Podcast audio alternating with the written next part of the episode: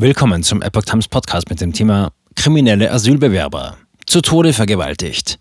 Prozess um tote Leonie, 13, in Österreich steht an. Ein Artikel von Steffen Munter vom 7. August 2022. Im Sommer 2021 erschütterte ein Mädchenmord in Wien ganz Österreich. Nun sollen die Prozesse gegen die vier tatverdächtigen Afghanen beginnen. Einer von ihnen wurde erst nach spektakulärer Flucht in einem Schlepperboot in Großbritannien von Zielfahndern geschnappt. Die 13-Jährige wurde unter Drogen gesetzt, mehrfach vergewaltigt und verstarb schließlich. Vergewaltigung mit Todesfolge und schwerer sexueller Missbrauch von Unmündigen. Der öffentliche Prozess um den tragischen Tod der 13-jährigen Leonie soll in Kürze beginnen. Der Fall hatte seinerzeit für ein großes gesellschaftliches und politisches Beben in Österreich gesorgt und einen Streit in der schwarz-grünen Koalition um die Abschiebung straffälliger Asylbewerber nach Afghanistan ausgelöst.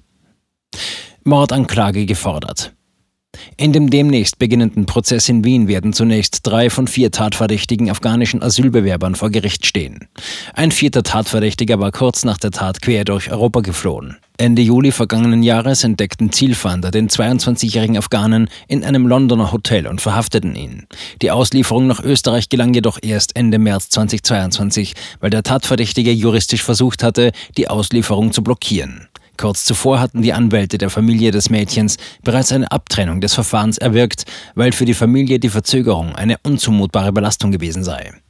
Vor Gericht soll auch ein Video der Tat vom 25. Juni 2021 gezeigt werden, allerdings unter Ausschluss der Öffentlichkeit. Das Video hatten die Tatverdächtigen selbst gedreht, berichtet die österreichische Kronenzeitung. Die Anwälte der Familie des toten Mädchens wollen vor Gericht eine Ausweitung der Anklage zum Mord hin bewirken. Wir sind der Meinung, dass jemand, der einer 13-Jährigen acht Ecstasy-Tabletten einflößt und einschlägige Erfahrungen mit Drogen hat, sich des Mordes strafbar macht, so Anwalt Johannes Ölböck. Für die Strafmaße hätte dies jedoch keine Auswirkung, so der Bericht.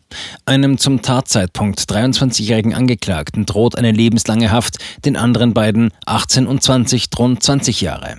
Im Verlauf der Ermittlungen war bekannt geworden, dass einer der Tatverdächtigen sich verjüngt hatte. Aus dem 16-jährigen unbegleiteten minderjährigen Asylbewerber im Polizeijargon UMA wurde schließlich ein 20-jähriger. Amtshaftungsklage folgt. Später soll noch eine Amtshaftungsklage folgen. Wenn die zwei vorbestraften Angeklagten nach ihren Verurteilungen abgeschoben worden wären, hätte der Tod von Leonie verhindert werden können, meinte Familienanwalt Ölböck.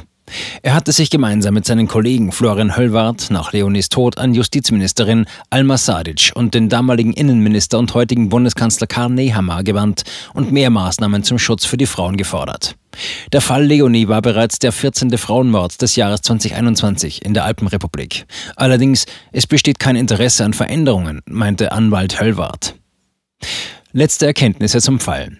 Im April fasste die Krone den Abschlussbericht der Kriminalpolizei und die Ergebnisse zahlreicher gerichtsmedizinischer Befunde wie folgt zusammen. Die Schülerin wurde im Zusammenwirken aller Beschuldigten vorsätzlich unter Drogen gesetzt und danach von ihnen missbraucht, bis sie starb. Das Mädchen hatte den Beschuldigten Ali H., 18, dessen Angaben nach im Mai 2021 im Wiener Prater kennengelernt, wiederholt mit ihm Haschisch geraucht und sexuell verkehrt. Sie seien ein Paar gewesen, behauptete Afghane. Leonies beste Freundin widerspricht diesen Angaben und mehrere enge Vertraute der 13-Jährigen gaben an, dass sie bis zum 16. Lebensjahr Jungfrau habe bleiben wollen und bisher nur mit Jungs geschmust habe.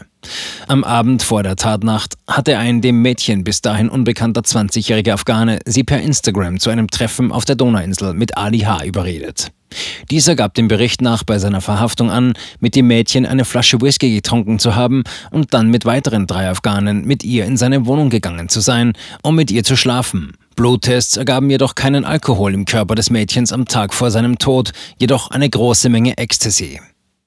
In der Rekonstruktion gehen die Ermittler davon aus, dass dem Mädchen in der Wohnung die Drogen aufgelöst in Fruchtsaft verabreicht worden waren. Die 13-Jährige geriet in einen wehrlosen Zustand und es kam zu einer Massenvergewaltigung. Druckmale an den Oberarmen deuteten darauf hin, dass sie festgehalten worden war. Kompressionsspuren am Oberkörper werten die Ermittler als Folge dessen, dass währenddessen eine oder mehrere Personen auf dem Mädchen gekniet hätten. Schließlich wurde Leonie bewusstlos und verstarb letztlich. Sie wurde aus der Wohnung gebracht und an einem Baum im Grünstreifen der Straße abgelegt. Offenbar rief früheren Medienangaben nach Ali H. den Notdienst und tat überrascht, das Mädchen dort gefunden zu haben. Währenddessen versuchte eine Nachbarin vergeblich, die 13-Jährige zu reanimieren. Gestürmte Zeitung und Autokorso. Der Fall hatte im Sommer 2021 landesweit und auch international für großes Entsetzen und Empörung gesorgt. Er hat auch in Österreich eine breite politische und gesellschaftliche Debatte ausgelöst über eine konsequente Abschiebung ausländischer Straftäter.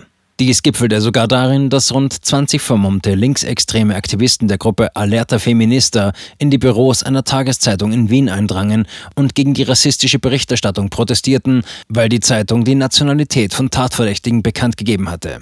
Dabei vereinnahmten die Extremisten kurzerhand die Wiener Öffentlichkeit für ihre Politaktion und schrien, ganz Wien hasst OE24. Dieser Vorfall hatte ebenso für große Aufmerksamkeit gesorgt wie der Autokorse im Juli 2021 für das tote Mädchen. Rund 100 Fahrzeuge waren teils mit schwarzen Trauerflaggen von Leonis Heimatort Tulln zum rund 40 Kilometer entfernten Auffindeort der Mädchenleiche in Wien-Donaustadt gefahren. In der Nähe des Bundeskanzleramts kam es zu einer Trauerkundgebung.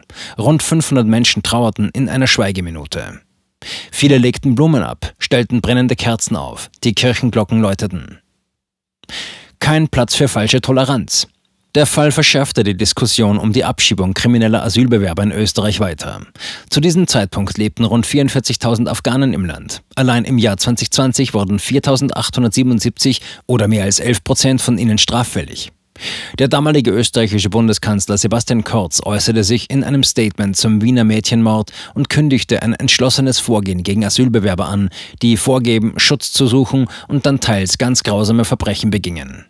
Gleichzeitig erteilte der damalige Bundeskanzler Vertretern der falschen Toleranz eine Absage. Es habe welche gegeben, die sofort davon gesprochen hätten, dass die afghanischen Migranten sicherlich so traumatisiert seien und dass das der Grund sei, warum sie diese Tat begangen hätten. Da kann ich einfach nur sagen, solche Aussagen, die widern mich einfach zutiefst an. Zitat Ende. Kurz meinte, dass es in Österreich keinen Platz für falsch verstandene Toleranz gebe und er diese Täter-Opfer-Umkehr persönlich nicht aushalte. Mit ihm werde es auch keinen Abschiebestopp nach Afghanistan geben. Flüchtlingshilfe vor Ort sei der Punkt, um Menschen in Not zu unterstützen. Er sei aber dagegen, in Europa unbeschränkt Menschen aufzunehmen.